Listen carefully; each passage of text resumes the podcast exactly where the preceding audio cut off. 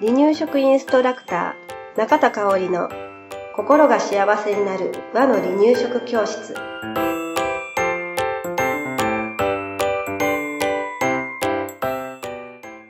第107回です。番組アシスタントの山本智子です。よろしくお願いします。はい今日もよろしくお願いします、えー今日のテーマなんですけれど、は1歳ぐらいになってだいぶ離乳食が進んできた赤ちゃんうん。で、えー自分でね食事を進め取ろうとしないうんうん。っていうような姿がはい見られることがあると思うんですね。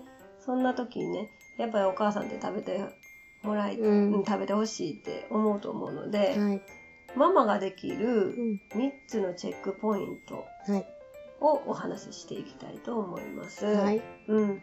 1歳ぐらいになったら、だいぶね、自己主張が強くなってきますよね。はい。うん。なんか自己主張言うたら悪い風にあ感じるけど、うんうんうん。なんだろう。そ悪いことではなくて、決してね、うん。うん。あの自分の意思をしっかりと、うん。えー伝える伝えようとするようになってくるのかなと思うので、はい。あの発達の段階としてはとってもこれは喜ばしいことなのかなと思います。ん。で離乳食に例えると、うん。まだ上手に食べられないのに自分で食べたいねん食べたいねんって言うてみたりとか、はい。あの昨日までしっかり食べてたのに急に食べないってボイコットしてみたりとか、あの昨日まで人参めっちゃ好きやったやんっていうのに人参を急に食べなくなったりとかね、うん。それってママのことを困らせてしまう姿が見られます。うん。はいじゃあそんな時ママはどうしたらいいのかなっていうことで3うつん。チェックポイントを見ていきたいと思います。はい。はい、えーまず一つ目ですうん。注意しすぎてませんかってういうことで、んうんうん、あのー、1歳前後になったら手づかみ食べ、もしくはあの道具、うん。スプーンとかはいフォーク使ってね、うん。自分で食べる時期に入っていくんですけれど、うん。やっぱりまだ上手に食べられない、うん。テーブルの周りはどんな感じになりますか、こぼれてぐちゃぐちゃって感じかな。そうそうそう、うん、だからあのーお母さんとしてはなるべくそれって阻止したいうん。気持ちになっちゃいません、うん。そうやね。ねあのーうん阻止したいかなうん。ううん。ん手づかみ食べがねいくらね、大切やって言われてもうん。うんちょっとなるべくなら綺麗に食べてほしいって思うね、うん。そうするとお母さんに手伝おうとうん。します。はい。ただ手伝ってほしくない赤ちゃんはうん嫌がります、いやー。言うて、あのーうん。最終的に泣いちゃう場合もあると、うん。でそのまま食事が食べられない状況になってしまう、うん。で子供あの泣きにしまらずかなって思うんだけれど、うん。うん。あとなんやろ椅子から立って動いて食べたがったりとかね、うろうろしたりする場合もあるよね、うん。でより好みが出てくることもあります、ううん。ん。そんな赤ちゃんの姿にねお母さん注意うんしすぎてませんかっていうことを少し、あの自分自身に問いかけてみてほしいなと思うんですよね。うん。うん。でもしね注意しすぎてるかもしれない私って思ったら、声かけの方法をね変えてみてください。はい。うん、例えばきちんときれいに食べてとか、うん。そういう形で言ってるんであれば、うん。えーそうではなくて美味しいね楽しいね上手だね、っていう言葉に変えてみる。で立って歩く子に関しては、うん。立たないで座りなさいうん。っていうんではなくて、うん。はい座ろうねっていうのを言ってみる。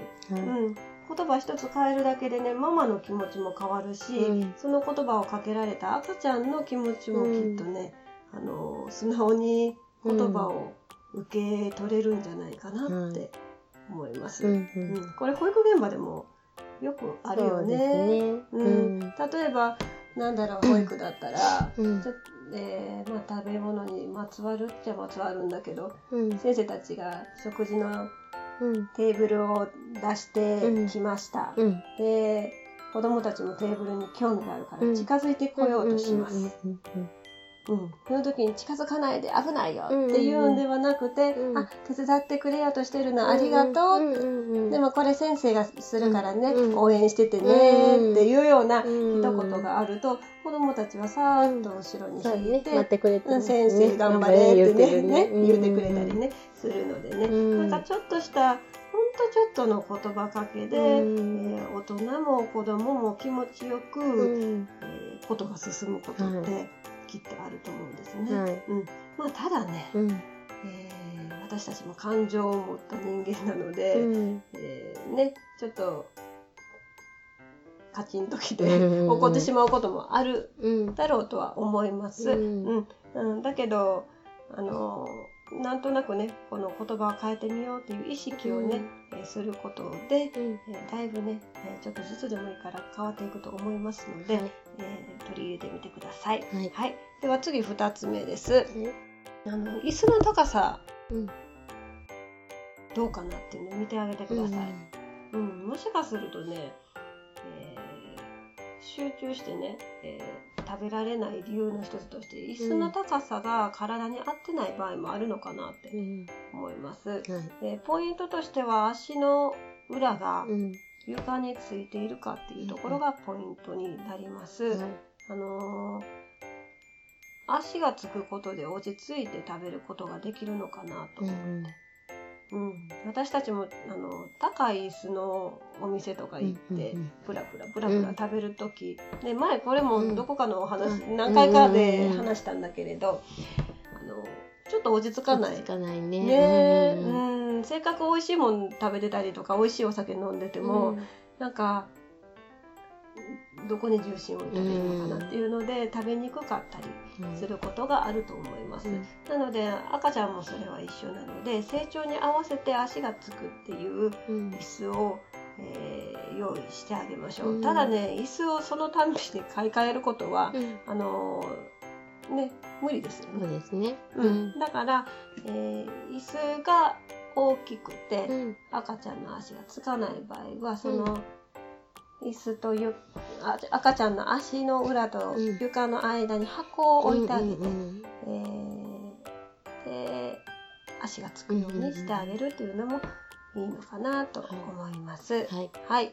えーと、それから3つ目ですね。うん食器類は使いやすいかどうかっていうのを見てあげましょはい。う。うん、やっぱりね、あの、使いやすいからこそ食べやすいっていうところがあるのかなと思いますので、えースプーンを赤ちゃんがもし使うんであれば、うん平たいお皿ではなく、うん。